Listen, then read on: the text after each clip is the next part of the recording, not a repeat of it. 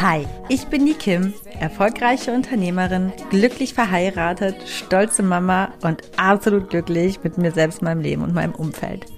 Du hörst meinen Podcast The Kim Sing und hier geht es in allererster Linie nicht um mich, sondern um dich. Ich bin kein Coach, aber definitiv hörenswert, wenn du das Gefühl hast, mehr vom Leben zu wollen und du dich gerne von einer Selfmade Woman, nämlich mir, inspirieren lassen möchtest, den Mut aufzubringen, deine ganz persönliche Wahrheit zu leben.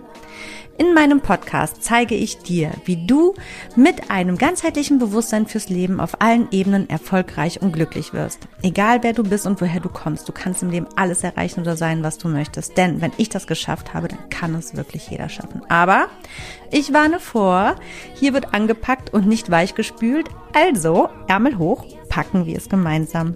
Schön, dass du da bist. I gotta keep, keep moving on. I've had the Hallo und herzlich willkommen zu einer neuen Folge von The Kim Sing. Ganzheitlich bewusst, erfolgreich und glücklich. Schön, dass du wieder dabei bist. Schön, dass du eingeschaltet hast. Wir haben Mittwoch und das bedeutet It's Business Time. genau. Und heute mit einem wirklich coolen Thema. Ähm, welches ich gewählt habe, weil ich wirklich jetzt gemerkt habe, dass das Interesse dahingehend doch wirklich sehr groß ist, was so die eigene Selbstständigkeit angeht. Und ähm, ja, allgemein ähm, werde ich oft dazu ja, oder darum gebeten, da ein bisschen mehr ins Thema zu gehen und ein paar Tipps zu geben. Und dann dachte ich, mache ich das doch glatt. Und deswegen das heutige Thema in fünf Schritten zu deiner Selbstständigkeit.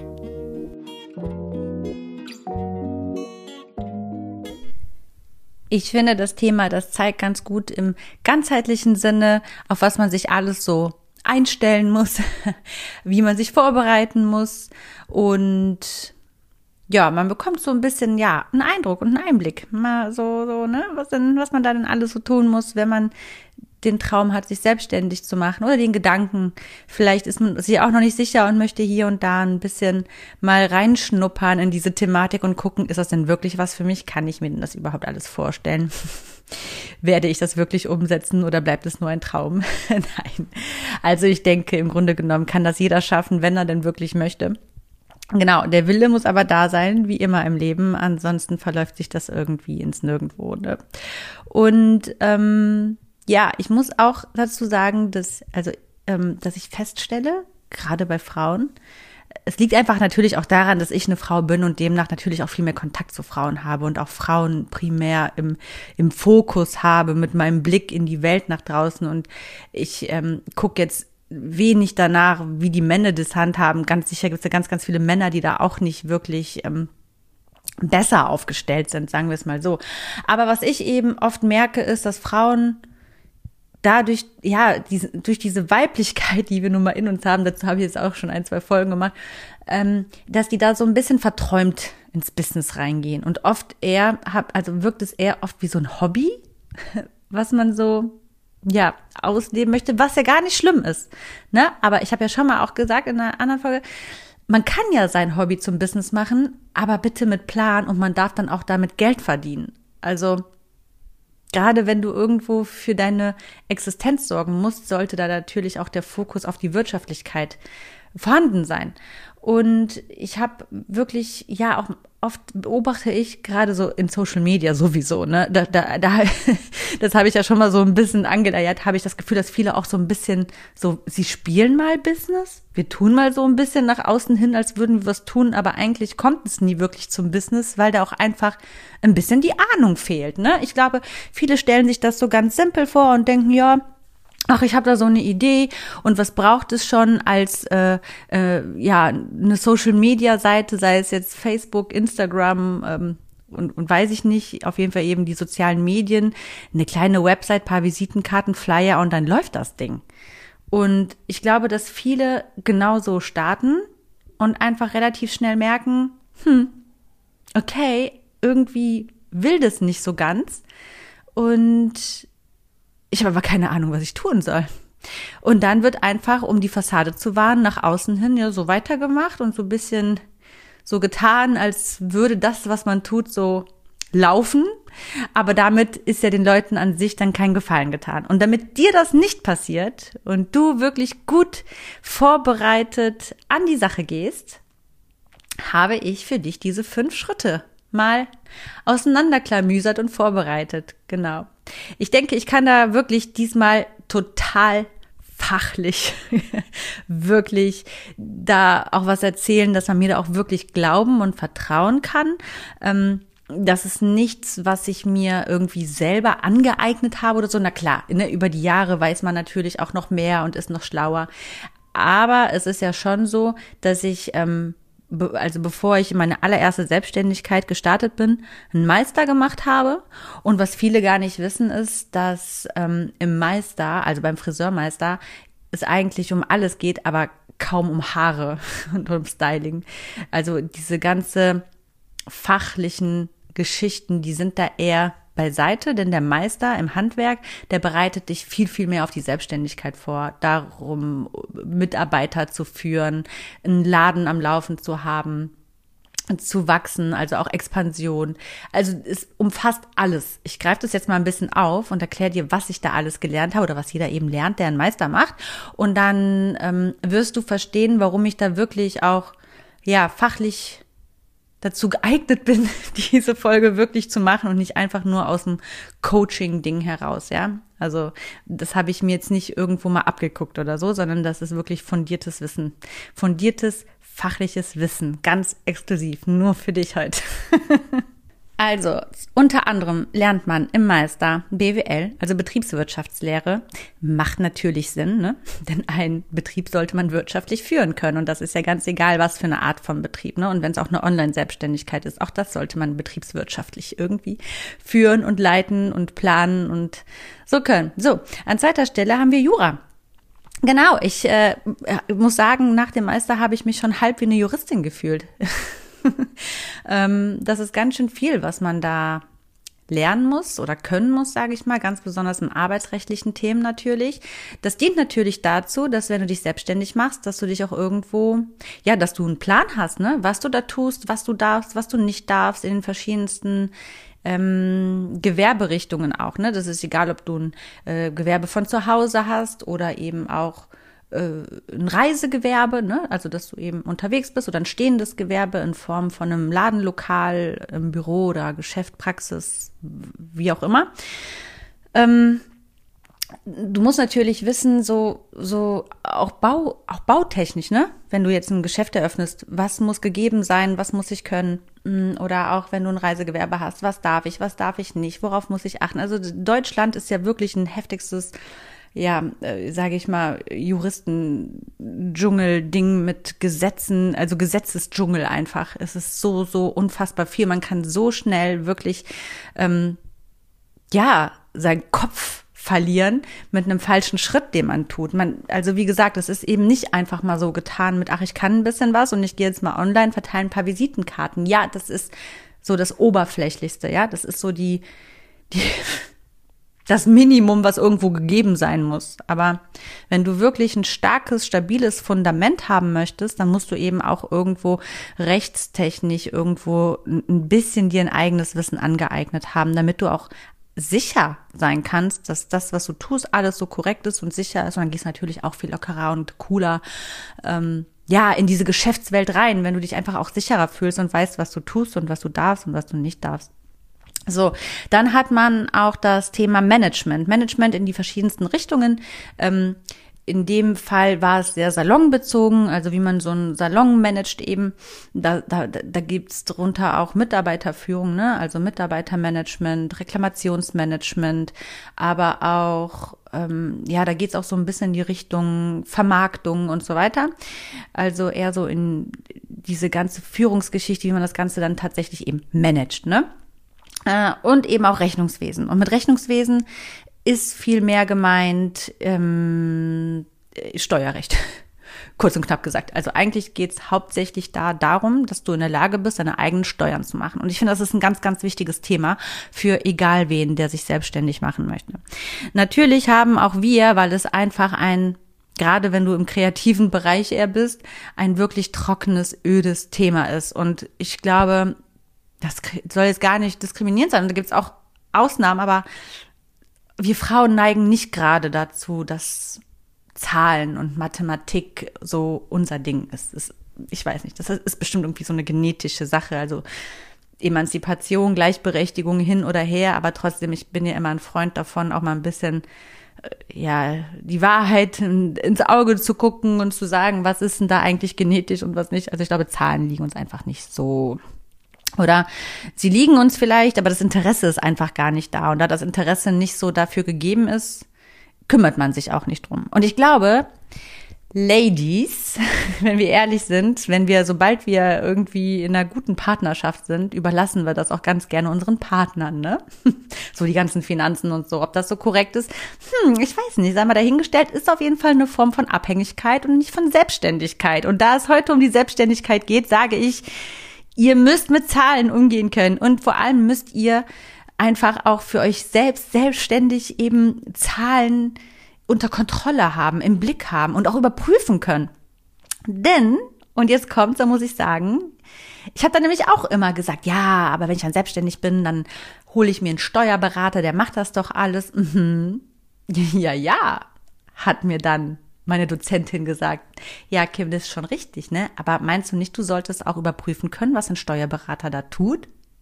Und dann dachte ich so, hm, ja, ist schon sehr ja, klingt toll, ne, wenn man das kann, aber werde ich das denn auch tun?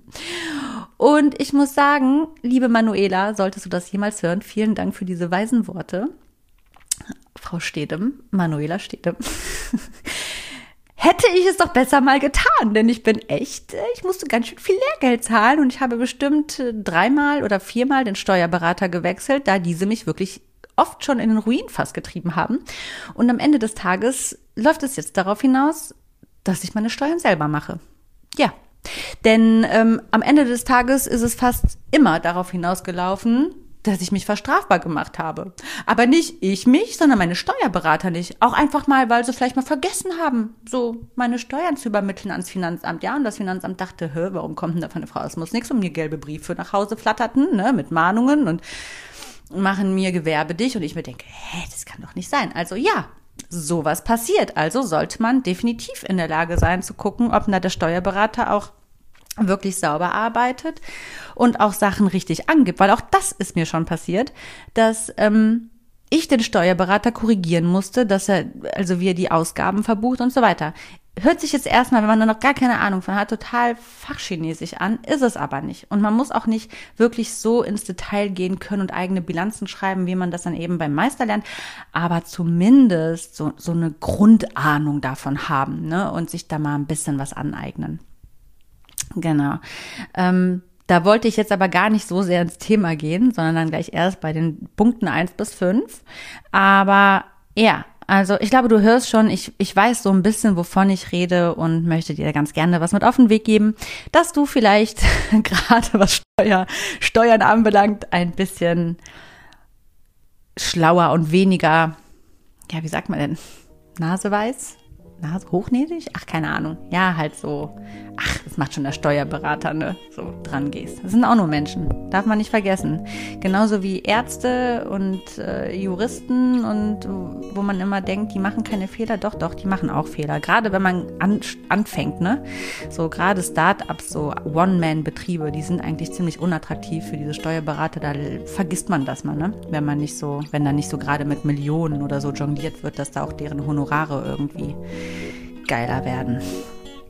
So, also, so viel dazu. Ich würde sagen, ich höre jetzt mal auf an der Stelle, drum zu reden. Kommen wir direkt mal zum Punkt, oder? Also, los geht's mit Punkt 1.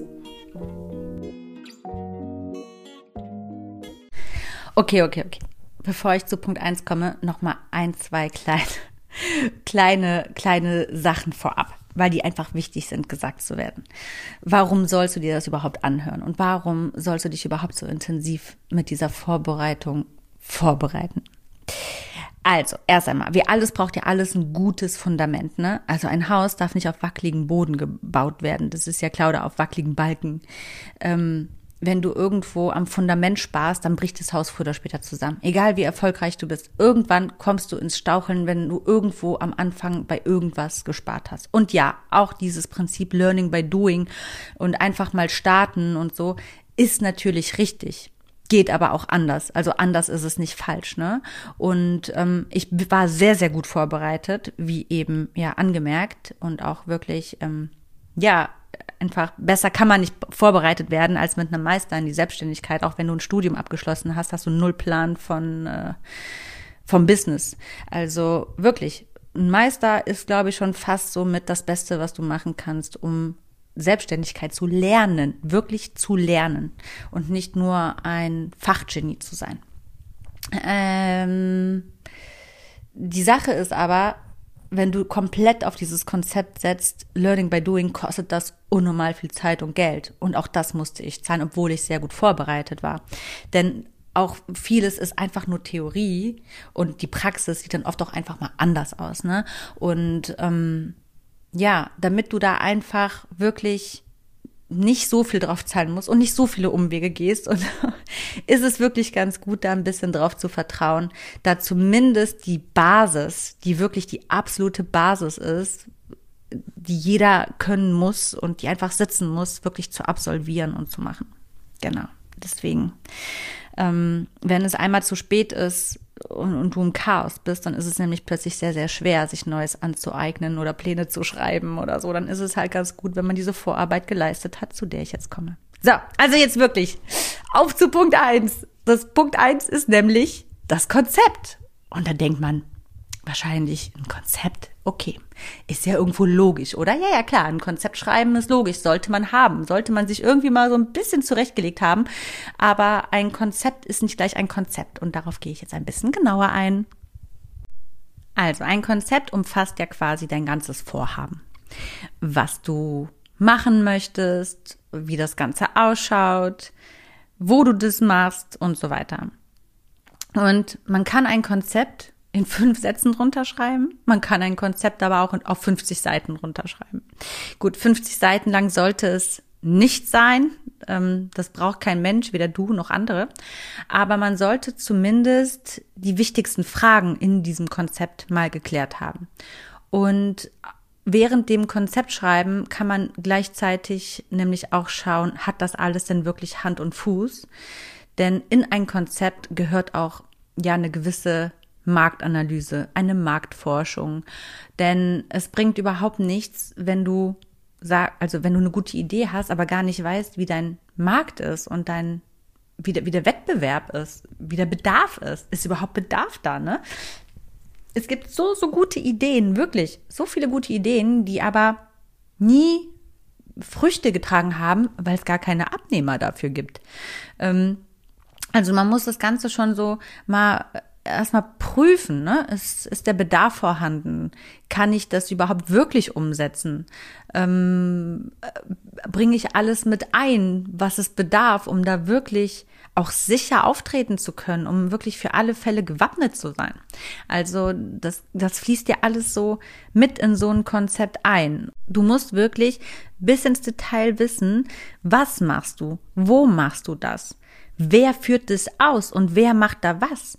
Für wen machst du das? Und warum machst du das? Und warum in welcher Art und Weise? Und wie unterscheidet sich die Art und Weise von den anderen? Mit wem machst du das? Was sind deine ein, zwei und fünf Jahresziele? Wie sieht es aus? Wie sind deine Schritte bis dahin? Was hast du alles getan in diesem einen Jahr, in dem zweiten Jahr, im, bis zu dem fünften Jahr? Wie, wie planst du in deinem Konzept dein Jahreswachstum? Äh, deine nächsten Schritte, deine Ziele, was sind Etappenziele, wie setzt du die um, mit wem erreichst du das, mit welchen Geldern? Und so weiter. Also das ist erstmal so grob das Konzept, was du erstmal wissen musst. Und darin kannst du wirklich prüfen, okay, ich habe hier meine Idee, aber diese Idee wird am Ende des Tages das Kleinste sein, worum es überhaupt geht, wenn du dich selbstständig machst. Denn es bedarf einfach so, so viel Organisation und Vorbereitung, damit du einfach gut aufgestellt bist. Ne? Und deswegen, ich komme gleich zum zweiten Punkt, wirst du merken, hm, aber es hat doch eigentlich, äh, gehört das schon fast eher zu Punkt zwei. Aber ich sage nein, das ist das allererste, was du tun solltest. weil du da schon so viele Vorkehrungen treffen kannst und dich selbst überprüfen kannst. Ne?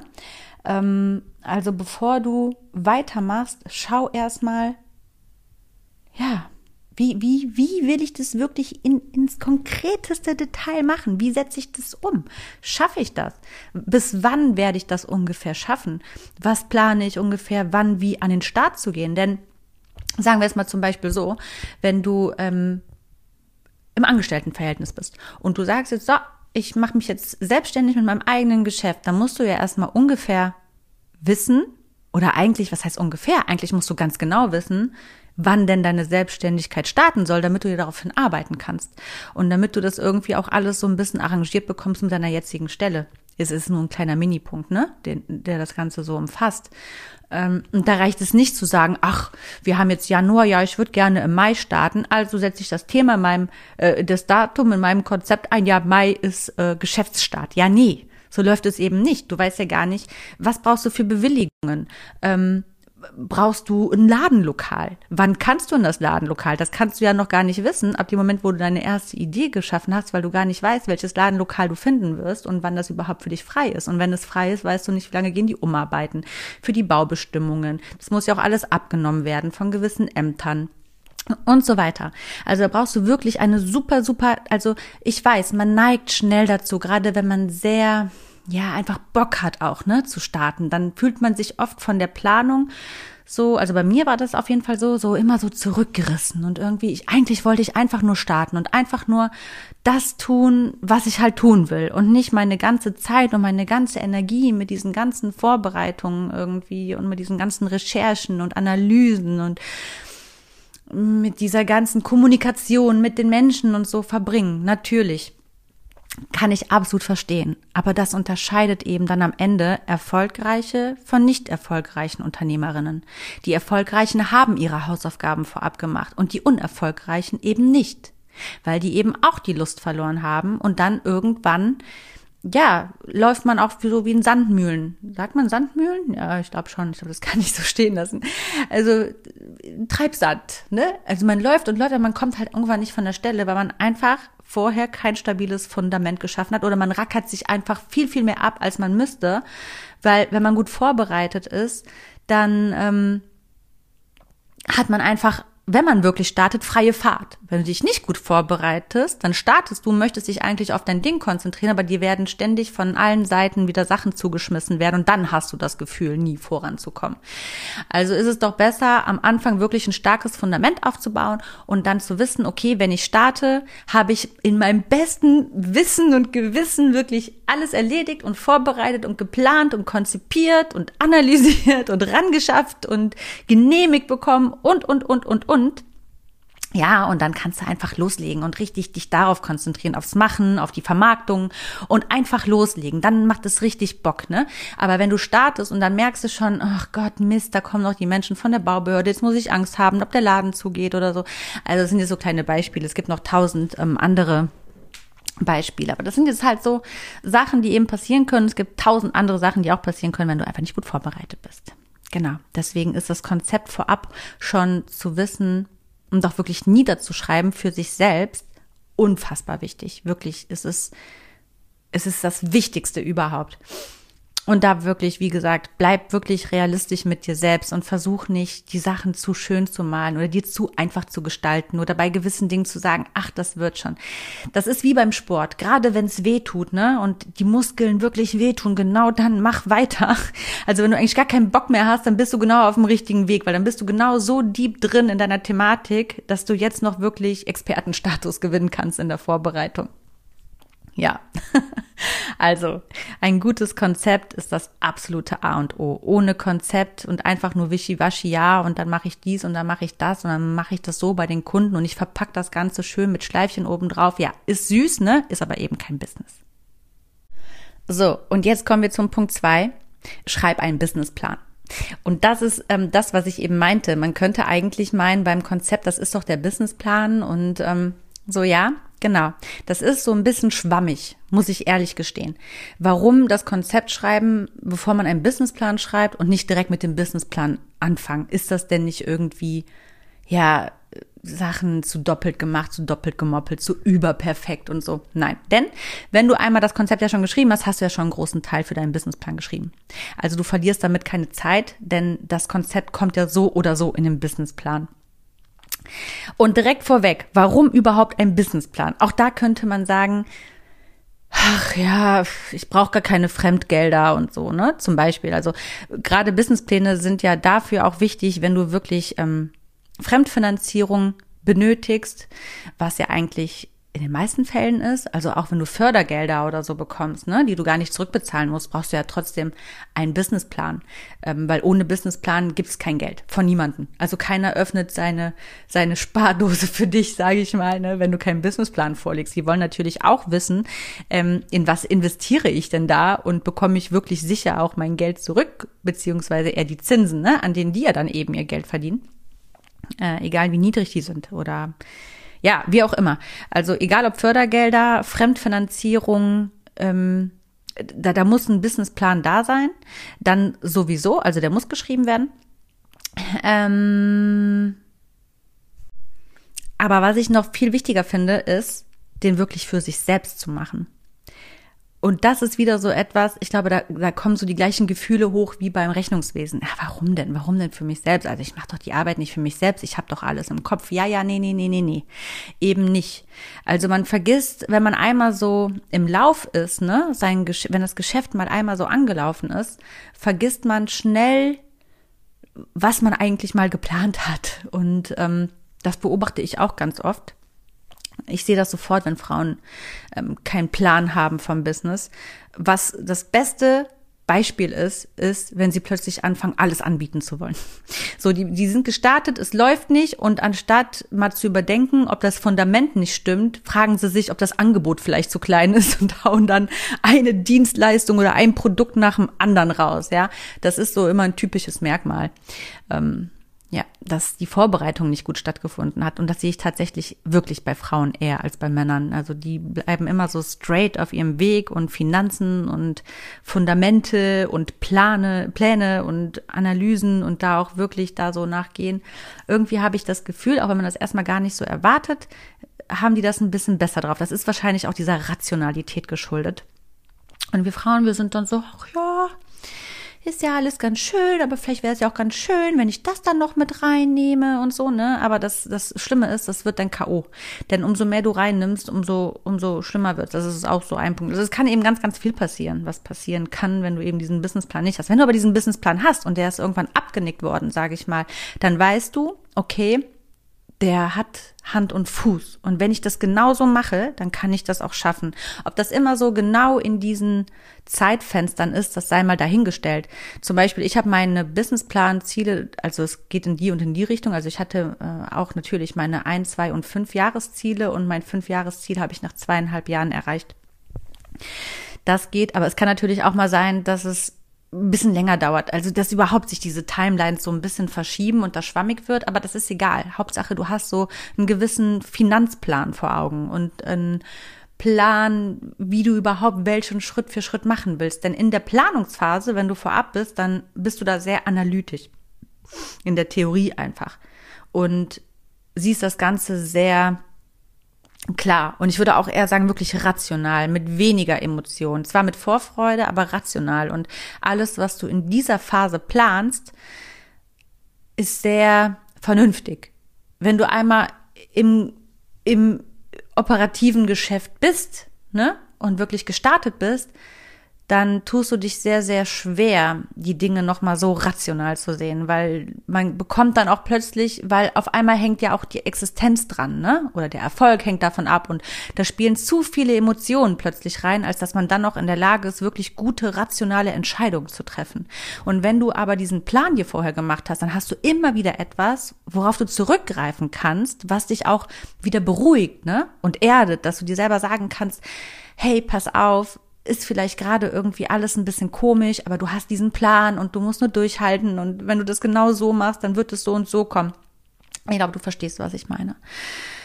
Aber jetzt gibt's nicht nur die Finanzierungen und ähm, die, diesen eigenen Leitfaden, der einen einfach immer weiter, also immer wieder extrem weiterhilft und der einen auch wieder so an den Haaren nach oben zieht, ne? In schlechten Zeiten. Dafür ist dieser Businessplan wirklich nämlich super, super gut. Ich habe da oft drauf zurückgegriffen. Ähm, es gibt auch die andere Möglichkeit. Sagen wir, dein Geschäft läuft bombenmäßig. Bombenmäßig, sagen wir. Und es kommt zur Expansion. Ähm, du willst wachsen und brauchst aber plötzlich Fremdgelder, damit ähm, diese, diese, dieses Unternehmenswachstum auf einem guten ähm, Fundament stattfindet. Oder sagen wir, es gibt das Szenario, es kommt ein Unternehmer und der möchte dein Geschäft kaufen. Ja, sagen wir jetzt einfach mal, träumen wir mal. Sagen wir, da kommt einer und der sagt, hey, pass auf, ich finde dein Unternehmen total cool, ich will irgendwie mit einsteigen oder ein Unternehmen kaufen oder äh, Partner werden oder was auch immer und ich biete dir jetzt hier sieben Millionen oder zwölf oder zwanzig, hundert, schlag mich tot. Aber auch das wird dieser Mensch am Ende nicht durchziehen, wenn du keinen Businessplan hast.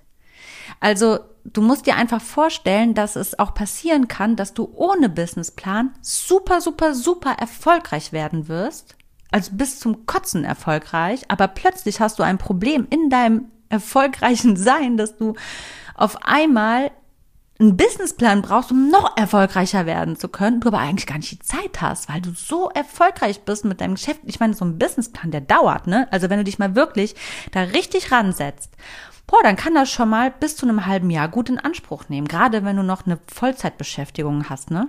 Ähm, wie lange habe ich gebraucht? Ich weiß es nicht. Ich hatte damals auch ähm, ein Gründercoaching über die KfW laufen bei einem Gründungscoach beziehungsweise bei einer Frau in Düsseldorf und das hat, ich glaube, zweieinhalb Monate war ich mit ihr zusammen. Vorher habe ich Vorarbeit geleistet und danach auch nochmal. Also wie lange waren das? Vier, fünf Monate habe ich nur am Businessplan gearbeitet. Und das aber, also ich bin keiner Beschäftigung nachgegangen. Ähm, ich bin Vollzeit in die Gründung direkt eingestiegen. All in. Volles Risiko. Genau. Ähm, ja, vier, fünf Monate bestimmt. Und jetzt überleg mal, dein, dein Geschäft blüht und es ist alles mega cool woher sollst du plötzlich diesen Businessplan nehmen, wenn dann, wenn du expandieren willst oder wenn da Kau Kau Kaufinteressenten sind oder wenn du plötzlich eine Fremdfinanzierung brauchst. Ne? Es kann auch sein, dass es überhaupt nicht gut läuft mittendrin. Zwar das Geschäft irgendwo läuft, aber die Zahlen nicht stimmen und du eigentlich Fremdmittel brauchst, damit dein Unternehmen weiterläuft. Und dann musst du zur Bank und dann kannst du nicht noch in der Krise plus dein Geschäft läuft plus einen Businessplan schreiben. Das funktioniert nicht. Das funktioniert einfach nicht. Also bitte, fass dir ein Herz und schreib einen Businessplan. Und ich kann an der Stelle sagen, es gibt total viele kostenlose ähm, Businessplan-Vorlagen. Wenn du jetzt gerade noch nicht die Mittel hast, ähm, dir auch einen Coach oder irgendwie ranzuziehen oder die Zeit gar nicht hast, dich da groß mit zu befassen. Aber es gibt dir schon mal so einen groben Leitfaden. Es muss ja kein perfekter Plan sein. Aber fang erstmal an. Perfektionieren kannst du das alles immer noch. Und du kannst ja auch einen Plan anfangen zu schreiben und später editieren in einen anderen, perfekteren Plan, den du irgendwie gefunden hast. Ja, das, also, das Geschriebene ist ja dann nicht weg. So. Und genauso mit dem Konzept, wenn du schon angefangen hast, dein Konzept zu schreiben und deinen ersten Punkt erledigt hast, dann kannst du ja super sauber den zweiten gehen, dein Konzept schon irgendwo mit in diesen Businessplan einfach editieren. Das ist gar kein Problem. Man muss es ein bisschen aufbereiten ähm, und anpassen, eben in die Form eines Businessplans, aber die Arbeit ist auf jeden Fall nicht umsonst. Die ist einfach nur vorgearbeitet und dann fällt da auch ein großer Batzen Arbeit im Businessplan weg, wenn du das Konzept schon vorab so ein bisschen gemacht hast. Am besten, bevor du in das Konzept steigst und da schon anfängst, guck mal schon im Businessplan, welche Punkte da so abgefragt werden. Ne? Das sind wirklich so diese ganzen W-Fragen. Was, wie, wer, warum, für wen. Also das musst du schon auf jeden Fall alles so ein bisschen beantworten können. Ja, genau. Also das kann ich auf jeden Fall sagen. Auch, ähm, also allgemein, ein, ein Business braucht einen Businessplan. Es ist einfach so. Also es sei denn, du sagst, ja, nee, ach, ich mache das so ein bisschen hobbymäßig nebenbei und ähm, ja, dann natürlich nicht. Wenn du weißt, dass du da nicht wirklich erfolgreich werden möchtest oder so, dann ja, lass es. Dann daneben nicht, ne? Aber ich spreche jetzt halt wirklich zu den Frauen, die wirklich was reißen wollen und die wirklich super erfolgreich werden wollen. Ja, mach einen Businessplan. Auch wenn du nur mittelmäßig erfolgreich sein willst, mach trotzdem einen Businessplan. Wie gesagt, denk an die Fremdmittel vielleicht schon während des ganzen Arbeitsprozesses, während das ganze Ding schon läuft und plötzlich hast du gar keine Zeit und dann ist es der Untergang für dein Unternehmen, weil dir keine Bank dieser Welt auch nur irgendwas finanziert, wenn du keinen Businessplan hast. Auch ist es so, dass wenn du den Businessplan schreibst, dass ähm, du auch da ähnlich wie beim Konzept einfach nochmal so Parameter findest, ähm, plötzlich in diesem Prozess des Businessplans Verfassens, ähm, wo du merkst, da war ich gar nicht vorbereitet. Oh, die Frage habe ich für mich selbst noch gar nicht beantwortet. Also das ist auch total gut, dass du einfach wirklich da selbstsicher ähm, ins Business starten kannst. Also für deinen eigenen Leitfaden und so weiter. Das habe ich ja gerade alles so ein bisschen erklärt. Ja, sei auf jeden Fall da sehr realistisch mit dir selber, auch mit der Finanzplanung, mit der Zeiteinteilung, der tatsächlichen Umsetzung. Ich sei lieber dazu hart mit dir selbst und zu kritisch mit den Zahlen, als dass du da zu wohlwollend mit dir, deinem Business und den Zahlen bist. Klar, irgendwo muss es schon gewinnbringend sein, ne, nach einer gewissen Zeit. Ich kann dir einen Tipp geben. Ich glaube so, die ganzen Banken und Geldgeber, die möchten schon am liebsten, dass du so nach einem Jahr, maximal nach zwei in den grünen Zahlen stehst und der ersten richtigen Gewinne fährst. Also zu schwarz sollte man seinen Businessplan auch nicht malen, aber eben auch nicht zu rosig. Ne? Also wenn du da irgendwie reinschreibst, ja, nach drei Monaten schreibe ich grüne Zahlen und mache erste Gewinne, ist Bullshit. Also kannst du, brauchst du, brauchst du gar nicht mit irgendwo hingehen. Denn allein die ganzen Anschaffungskosten müssen ja irgendwo wieder äh, ja reinkommen erstmal, bevor du Gewinne fährst, ne? Und dann, äh, also es ist eigentlich fast unmöglich, direkt Gewinne zu erzielen, zumindest nicht. Ja, also also ab dem Moment, wo du ja irgendwo Fremdgelder genommen hast, oder brauchst, ist es ja unwahrscheinlich, nach drei Monaten grüne Zahlen zu schreiben. Also sei wirklich sehr realistisch, ich, weil am Ende schaufelst du ja ein eigenes Grab. Die Leute, die dir Geld geben, die haben da echt Ahnung von und die wissen, dass sowas dauert. Und wenn du dazu optimistisch dran gehst, dann ist es für die gar nicht tragfähig. Dann sagen die, äh, darauf können wir gar nicht bauen. Ne? Du darfst halt auch nicht vergessen, die meisten investieren eben auch in den Mensch und nicht in die Idee. Und wenn du dich schon ja, ja, zu verträumt zeigst, dann investiert man da niemals in dich. Sei lieber zu hart, aber nicht zu hart. Zeig, dass du Gewinne erzielen wirst, aber nicht zu schnell. Ähm, und das kannst du eben wirklich auf alles so ein bisschen ähm, implementieren. Jetzt nicht nur auf die Finanzierungsgeschichten und auf die ähm, Zahlen, sondern wirklich auch auf die Fakten, die du darlegst, ne? Wie du was machst und auch mit der Zeiteinteilung, wie viel Zeit du da zum Beispiel widmest. Das ist auch, die wollen natürlich wissen, wie ist deine Zeiteinteilung? Wie bringst du dich zum Beispiel in so ein Unternehmen ein? Wenn du jetzt sagst, also da, da wurde ich auch, das war ein Fehler, habe ich auch gemacht. Also ich kannte das ja von meiner Ausbildung, dass ich schon so 70 Stunden die Woche gearbeitet habe und genauso habe ich das auch in meine Selbstständigkeit in den Businessplan übertragen. Und auch heute denke ich mir so, pff, vor allem so fünf Jahre, ne? Werde ich sieben Tage die Woche 70 Stunden arbeiten oder so. Nee, totaler Quatsch, mach das ja nicht. Bleib da echt realistisch, weil auch da wollen die Leute natürlich, die dir Geld geben und dich irgendwo unterstützen, sehen, dass es irgendwie ein Fundament hat, dass du das auch wirklich langfristig durchziehen kannst und kein Mensch kann das, ne? Kein Mensch kann fünf Jahre lang 70 Stunden die Woche arbeiten und äh, sich dann noch, oder am besten, so habe ich das, glaube ich, gemacht, von Montag bis Freitag 70 Stunden arbeiten und an den Wochenenden weiterbilden. genau, und das Ganze hatte ich dann, glaube ich, zweieinhalb Jahre vor. Ja, ich dachte halt so, ja, ich will halt auch zeigen, wie ambitioniert ich bin und ich habe das auch wirklich geglaubt, ne? Aber es ist halt total unrealistisch. Also mach sowas nicht. Sei einfach realistisch. Sag so, du arbeitest deine acht Stunden am Tag. Das ist viel besser. Dann kalkulier deine Zahlen so, dass sie am Ende mit acht Stunden am Tag aufgehen. Genau, also vielleicht verstehst du jetzt noch gar nicht, was ich hier so sage, aber wenn du dich ein bisschen mit der Materie Businessplan auseinandersetzt, wirst du irgendwann verstehen, was ich hier an der Stelle gemeint habe. Dann denk an mich zurück und denk daran, sei nicht zu optimistisch, ne? Und nicht zu selbstlos. Wir sind alle Menschen und das weiß auch der beste Finanzgeber.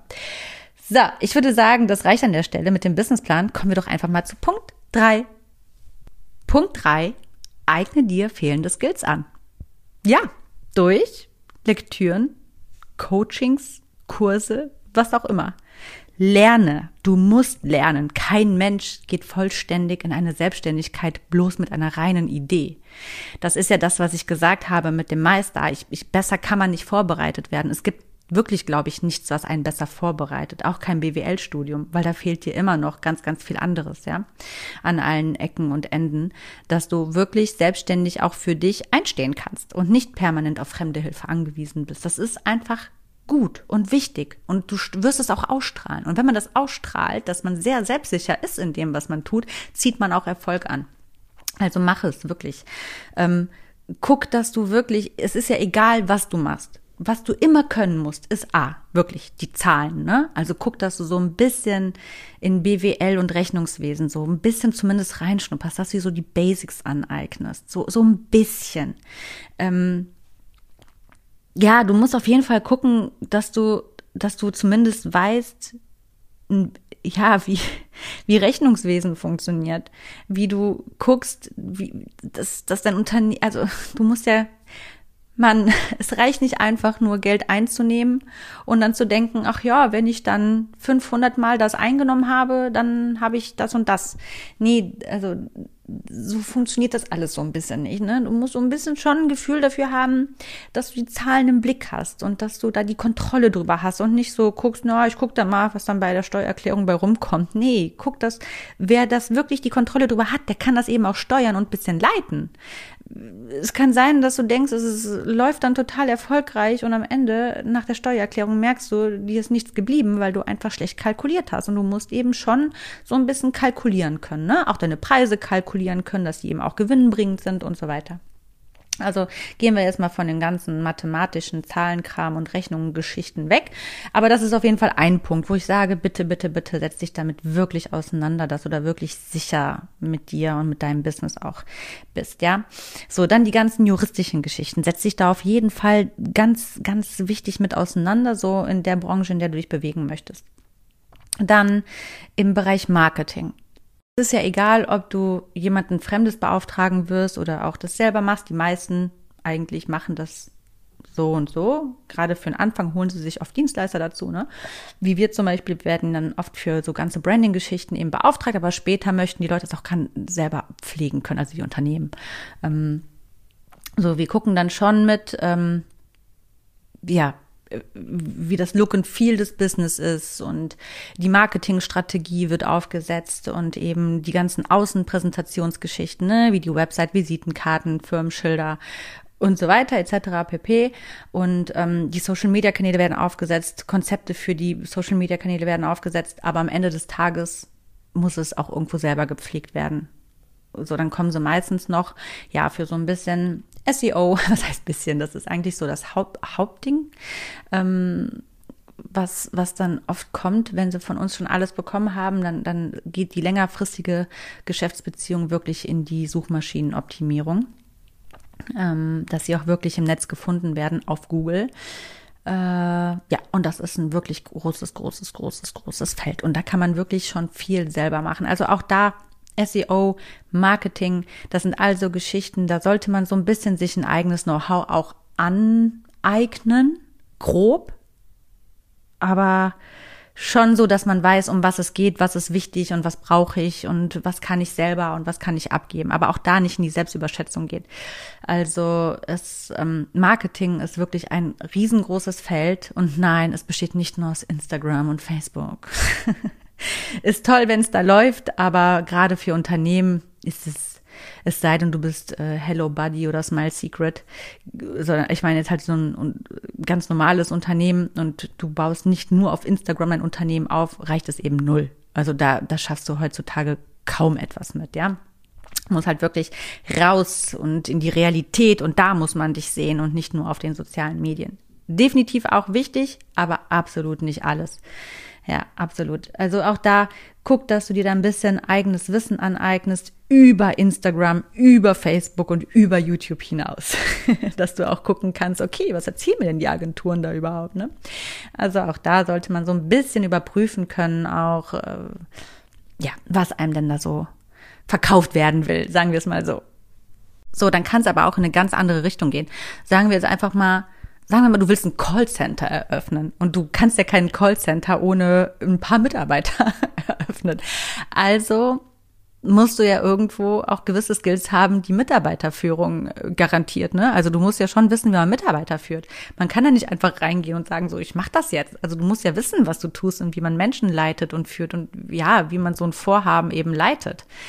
Also wie du siehst, es gibt tausend Möglichkeiten. Ne? Nur die Idee alleine macht noch lange kein Geschäft. Das ist eben alles andere drumherum und die Idee ist am Ende nur vorne die nach außen Präsentation. Aber das eigentliche Unternehmen, die eigentliche Selbstständigkeit, die findet eben wirklich viel dahinter statt und nicht in der eigentlichen Ausführung. Das ist, wie gesagt, das Minimalste an dem, was gegeben sein muss.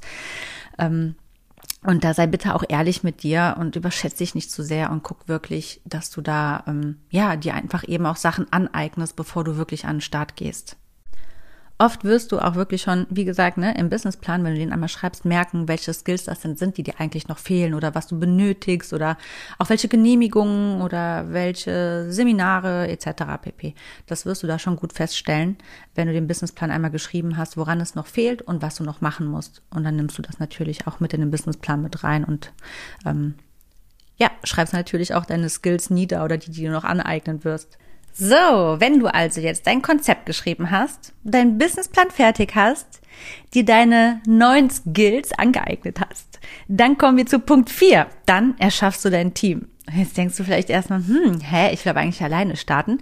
Ja, ist ja gut und schön, aber trotzdem brauchst du ja Menschen um dich rum, die dich begleiten. Und das kann zum Beispiel sein der Steuerberater, Agenturen, Berater Kooperation oder sonst was auch immer. Ne? Können auch Partner sein. Also das ist ja ganz unterschiedlich. Und ähm, die hast du dir natürlich schon irgendwo zusammengelegt in deinem Businessplan. Also im Businessplan weißt du ja schon quasi, was du benötigen wirst oder wen du benötigen wirst, wen du dir ranziehst, wie die Kosten auch monatlich sind. Das brauchst du ja auch für deine monatliche Kostenkalkulation.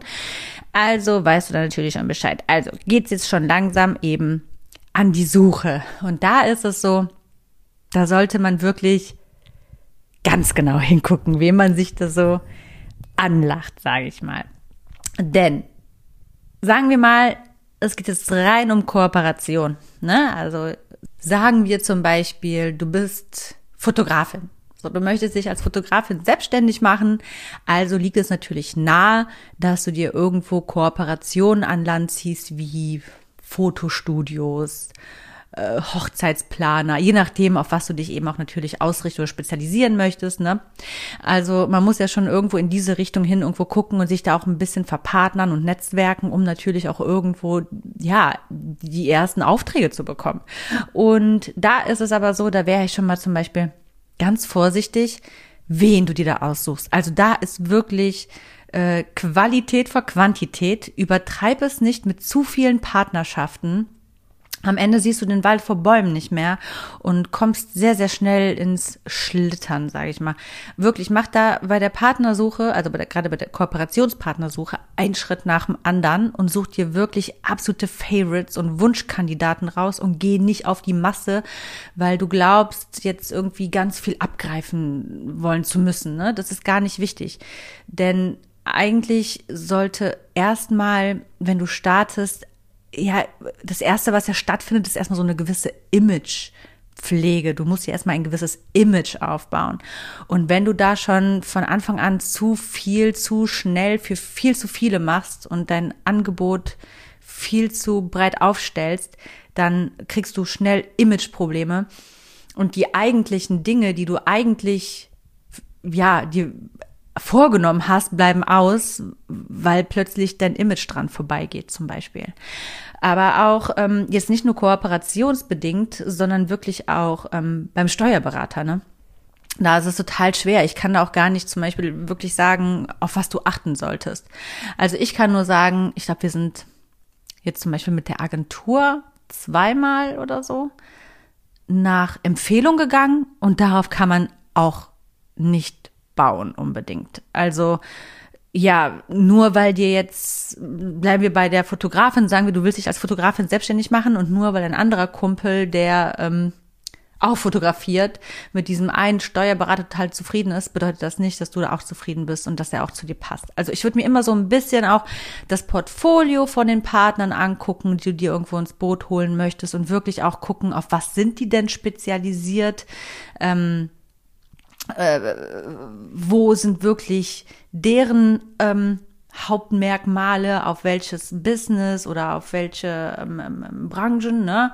Oder sind sie eher auf Kleinunternehmen, mittelständische oder Großunternehmen äh, fokussiert? Du musst dir halt auch immer vorstellen, umso mehr du in deren Portfolio passt, umso besser arbeiten die natürlich auch für dich. Man denkt dann zum Beispiel, ach, ein Steuerberater, der, der zum Beispiel Procter Gamble äh, betreut, ne, der muss ja super gut sein. Ja, mag sein, aber der ist vielleicht gar nicht so heiß darauf, erstmal am Anfang die kleine äh, Fotografin zu betreuen und wird das auch eher schlampig machen, egal wie gut er eigentlich in seinem Fach ist. Aber das hatte ich ja auch schon vorhin einmal kurz angeschnitten. Ne? Natürlich ist der Fokus immer eher darauf, wo am meisten zu holen ist. Und das ist auf jeden Fall oft bei Gründern, also jetzt auch bei kleinen Unternehmen. Also es gibt viele ähm, Steuerberater, die sich wirklich auch auf Startups und Gründer äh, äh ausrichten und spezialisieren, einfach weil das sehr am Anfang ja äh, beratungsintensiv ist und die natürlich gut Kasse machen können. Was ja nicht schlimm ist, ne? Jeder soll ja auch für seine Arbeit entlohnt werden, wenn sie uns weiterbringt. Sie muss uns eben auch weiterbringen.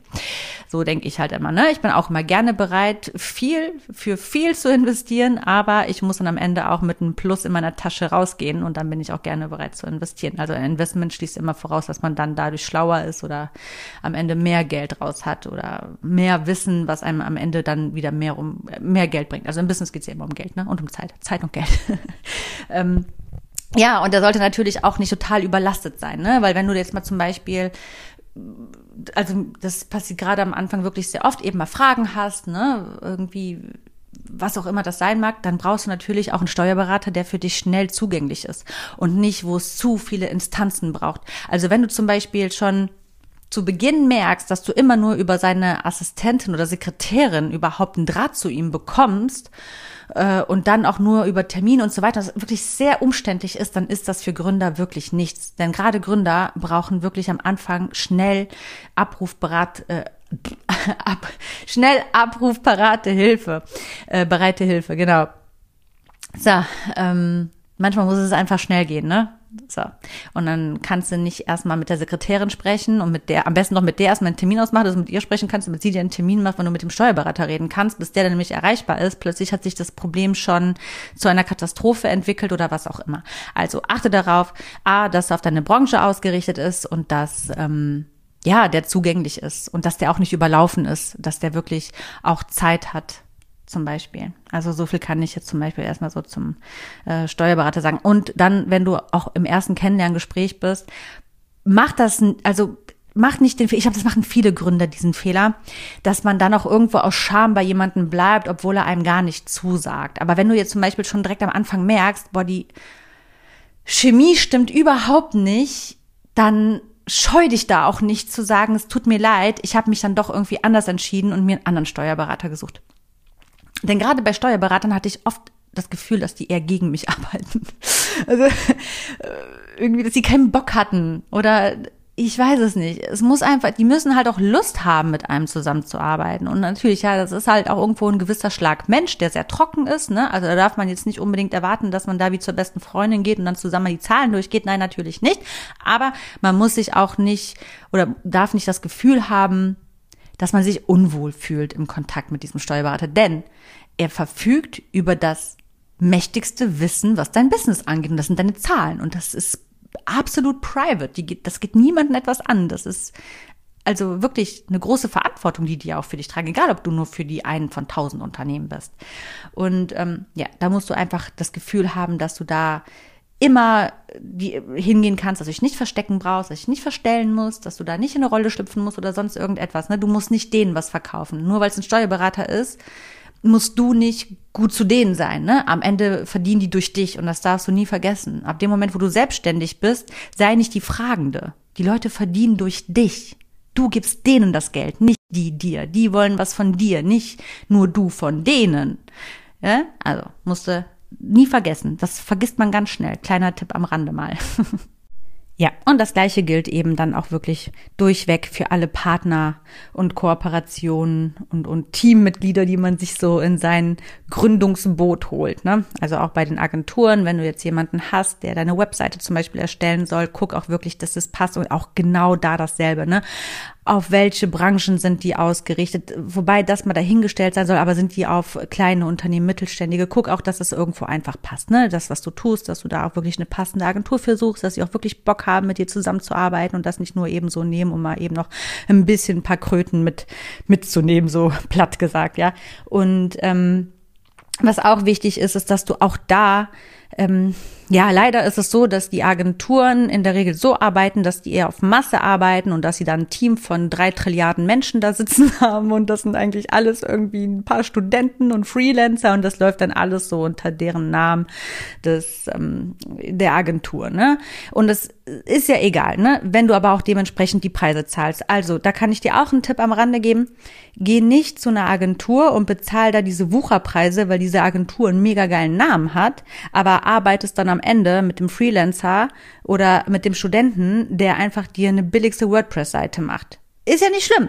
Ich meine, die sollen ja natürlich bezahlt werden, weil du kannst es nicht. Also haben sie auf jeden Fall etwas, was du brauchst und dafür können die Geld nehmen. Aber lass dann, äh, guck auf jeden Fall, dass du dir da nicht so die Kröten aus der Tasche ziehen lässt, nur weil sie einen guten Namen haben. Dann musst du auch gucken, dass wenn da wirklich jemand ist, der Student ist, dass du auch Studentenpreise bekommst und nicht eben dieselben Preise zahlst, wie wenn es eben der Inhaber für dich erledigt zum Beispiel. Also es sind so ein paar Dinge, da kann man ein bisschen genauer hingucken, ähm, wo man hingeht und auch so, wie sind die Zugänglichkeiten, ne? Wenn jetzt aber dann doch zum Beispiel der Inhaber wirklich sich an deine kleine Webseite setzt, dann guck aber auch, dass der Inhaber für dich erreichbar ist und nicht dann alles immer über drei Trilliarden Instanzen läuft, ne? Weil das kostet dich am Ende nur Zeit und Zeit ist Geld. In der Selbstständigkeit ist die, die höchste Währung ist immer Zeit, nicht das Geld. Das muss man auch dann erstmal lernen. so, Kommen wir zu Punkt 5. Last but not least. Komm ins Machen. Komm raus aus der Planung und komm ins Machen. Rein ins Handeln. Rein ins kalte Wasser. Springen mit aller Wucht da rein. Ja, du musst ins Machen kommen, ne? Denn man kann sich auch wirklich ähm, so in der Planung verlieren Gerade wir Frauen tun das sehr gerne. Da überlegen wir noch eine zehnte Runde, welche Farbe jetzt das Logo haben soll oder welcher Schnörkel das L am Ende oder so, ne, beim Branding. Und dann hängen wir irgendwie da ein Jahr im Branding und äh, am Ende pfeift jeder drauf, ob da jetzt das L ein Schnörkel mehr oder weniger hat, auf gut Deutsch gesagt. Zum Beispiel, ne, es gibt tausend Sachen in der Planung, wo man sich wirklich drin verlieren kann.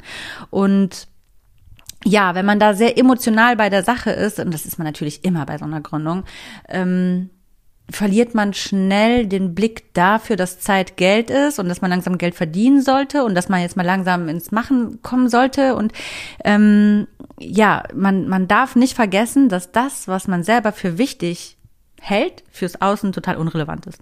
Ne? Also am Ende interessiert es deinen Kunden null. Also eigentlich nichts. Am Ende will der Kunde einfach nur befriedigt werden. Und das eben schnell und gründlich und zu einem guten Preis-Leistungs-Verhältnis. Das ist Fakt. Das ist bei allem so im Leben. Und darauf solltest du dich fokussieren. Natürlich soll das Ganze schön aussehen und natürlich muss das Ganze laufen und natürlich darf eben die ganze Planung auch nicht ähm, vernachlässigt werden. Das sagte ich ja äh, zu, bereits zu Beginn dieser Folge. Nichtsdestotrotz kann man sich eben darin auch verlieren. Und ich glaube, dass es auch schnell passieren kann, das ist total geschlechtsunabhängig, dass man sich ähm, ja zu Tode planen und organisieren kann, auch einfach nur, wenn man vielleicht Schiss in der Butz hat, ne? Weil man so, auf einmal ist dann so diese ganze Planung plötzlich so die neue Komfortzone und solange ich ja plane, muss ich nicht machen. Und ich glaube, dass das ganz, ganz schnell nämlich passiert. Ja, ja, das geht ganz schnell, weil äh, wenn dann einmal zu Ende geplant ist, dann ist man plitschplatsch nass, dann ist man im kalten Wasser und dann muss man auch liefern, ne? Und plötzlich bekommt man die Hosen voll, wenn man daran denkt und denkt sich, ach, ach gibt's da nicht nur was zu planen? Vielleicht könnte ich da noch ein bisschen, nee, nee, nee, nee, nee, nee, nee, nee. So, und damit das eben gar nicht erst passiert in diesem ganzen Prozess, dass du plötzlich merkst, auch ist ganz gemütlich hier in der Planungsphase, ähm, spring mal wieder zu Punkt 0, äh, 1.0 oder 0.1 oder wie auch immer. Und zwar setz dir Deadlines. Das ist super wichtig. Also, ähm, bevor du überhaupt irgendetwas machst, also ich würde sagen, nachdem du das Konzept geschrieben hast, mach dir eine Deadline, bis wann du was fertig haben willst, bis wann du den Businessplan fertig haben willst, aber mach dir da Etappenziele. Bis wann willst du den Finanzplan fertig haben? Bis wann willst du das Konzept komplett fertig geschrieben haben? Bis wann willst du mit den Kreditinstituten gesprochen haben? Bis wann, also wirklich, mach dir für jeden äh, äh, äh, so Punkt deiner Gründung so gewisse Deadlines, dass du was hast, woran du dich auch wirklich hältst. Und was noch viel wichtiger ist, such dir irgendwelche Bestrafungen aus und teile diese Deadlines mit jemand anderem, dass du wirklich Konsequenzen davon trägst, wenn du deine Deadline selber nicht einhältst. Denn man kann schnell sagen, ach ja, bis da und dahin mache ich das und plötzlich merkst du, ups, ja, ist langsam knapp. Ach, ich versetze die Deadline nochmal um zwei Wochen. Und dann wird das wieder zwei Wochen und nochmal zwei Wochen und wieder und wieder und wieder. Und plötzlich sind zwei Jahre vergangen und du hast nur geplant und nichts gemacht. So, deswegen setz dir Deadlines und setz dir immer wieder in den Kopf, okay, Hauptsache, ich halte meine Deadlines an, wenn ich sie realistisch halte. Und Hauptsache, ich starte und perfektionieren kann ich im Nachhinein immer noch. Man muss nicht perfekt starten. Du wirst auch nicht perfekt starten. Ich habe wenig perfekt gestartet. Also ich habe schon Sachen perfekt gestartet, aber da habe ich auch eben auch sehr, sehr lange dran geplant. genau. Und am Ende hatte ich nichts davon. Gar nichts. Denn den Kunde hat's null interessiert und ja, ist auch egal, was, was bei mir schon alles so war. Ich kann dir nur sagen, starte besser unperfekt und perfektioniere im Geschehen. Das ist das, was man wirklich im Geschehen machen kann. Da kann man wirklich so, ja, auch erstmal ein Gefühl entwickeln und dann später noch gewisse feine Dinge, Abstimmungen so anpassen. Ne? So ein paar Anpassungen kann man schon machen, wenn man schon im, im operativen Prozess ist, definitiv.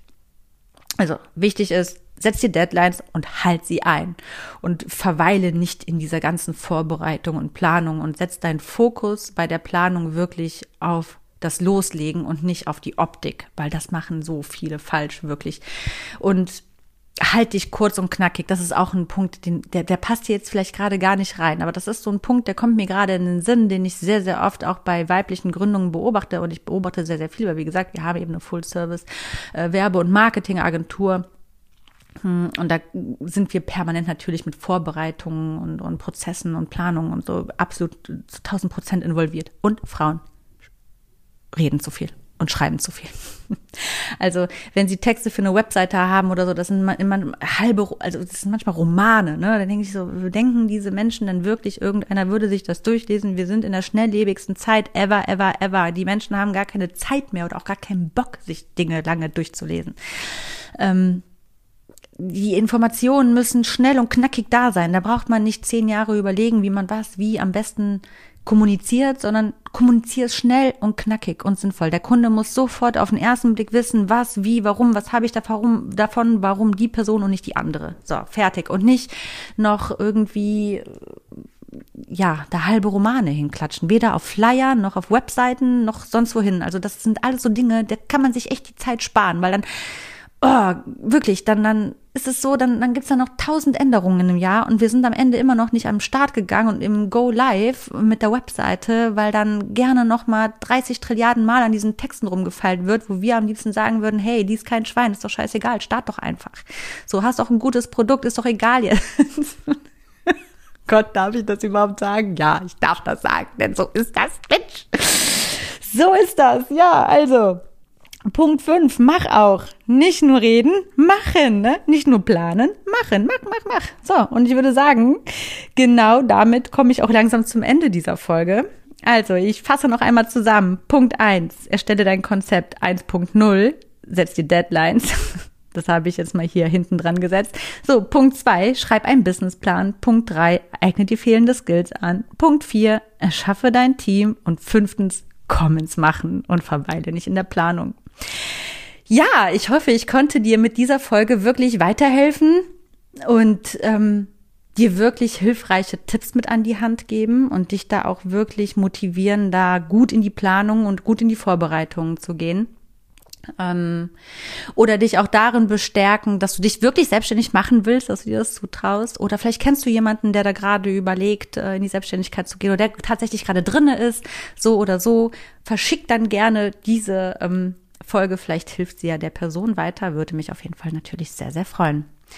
Ja, tja, ich äh, kriege immer wieder Nachrichten aktuell, dass die Menschen durch meinen Podcast ähm, total schön, ne? So motiviert sind, da jetzt wirklich was anzupacken und im Leben zu ändern. Und das macht mich überglücklich. Genau so soll es sein. Genau das ist mein Ziel. Mehr vor allem Frauen dazu bewegen, selbstständig zu denken, zu handeln, zu agieren und zu werden. Ähm, egal ob im Angestelltenverhältnis oder nicht, aber Hauptsache für sich mehr einzustehen und seine Träume verfolgen. Natürlich auch Männer an der Stelle. Und ich denke, da war diese Folge mal wirklich überfällig, oder was heißt überfällig? So lange gibt's mich jetzt auch noch nicht, aber wenn wir schon mal so bei dem Thema Selbstverwirklichung sind und Ziele hinterher und ähm, wirklich in, mit dem Gedanken spielen, in die Selbstständigkeit zu gehen, möchte ich natürlich dich dann auch nicht, ähm, wenn du das wirklich vorhast, einfach so damit entlassen, sondern natürlich auch diese Themen dann angehen. Nicht nur jetzt, auch künftig. Also da wird noch viel mehr kommen, aber ich denke, das ist ein guter Start für das Thema Selbstständigkeit. Genau, in fünf Schritten zur Selbstständigkeit. In diesem Sinne wünsche ich dir noch eine wundervolle Woche. Das Wetter ist ja aktuell, zumindest hier im Rheinland, mega gut. Also wirklich, die Sonne scheint. Es ist einfach herrlich. Es gibt einem so viel tolle Energie und so frischen Aufwind. Heute ist sogar Frühlingsanfang. Also ich nehme ja gerade am Dienstag auf. Morgen geht die Folge online. Äh, es ist passend Frühlingsanfang. Guter Zeitpunkt für neuen Aufschwung, für neue Gründungen, für neue Ideen, für neue Starts. Genau so. Also bleib motiviert, zieh durch. erzähl mir gerne von deinen Vorhaben oder frag mich auch gerne Dinge, ne? Wenn du irgendwie mal Fragen hast außerhalb oder auch zu diesen Folgen, kontaktiere mich gerne auf Instagram. Kim-Asmus von The Kim Sing per Privatnachricht ich versuche immer gerne alles zu beantworten und gehe super gerne mit jedem in den Austausch. Ja, ansonsten, wenn dieser Podcast oder diese Folge gefallen hat, freue ich mich über eine 5-Sterne-Bewertung auf allen sämtlichen Streaming-Diensten, wo man bewerten kann. Aber ich glaube, es ist aktuell nur Spotify und ähm, Apple Podcast. Bei Apple Podcast freue ich mich natürlich auch immer über ein paar liebe Worte zu der Bewertung oder auch gerne Kritik. Wenn du das alles total blöd findest, auch gerne her damit, solange es konstruktiv ist. und somit verbleibe ich mit einem ganz großen Dank für dein offenes Ohr und verabschiede mich mit ganz viel Licht und Liebe für dich und sage bis ganz bald, bis zum Sonntag oder nächsten Mittwoch darauf wieder. Mach es gut. Bis dann. Bye bye. Ciao, ciao. I let the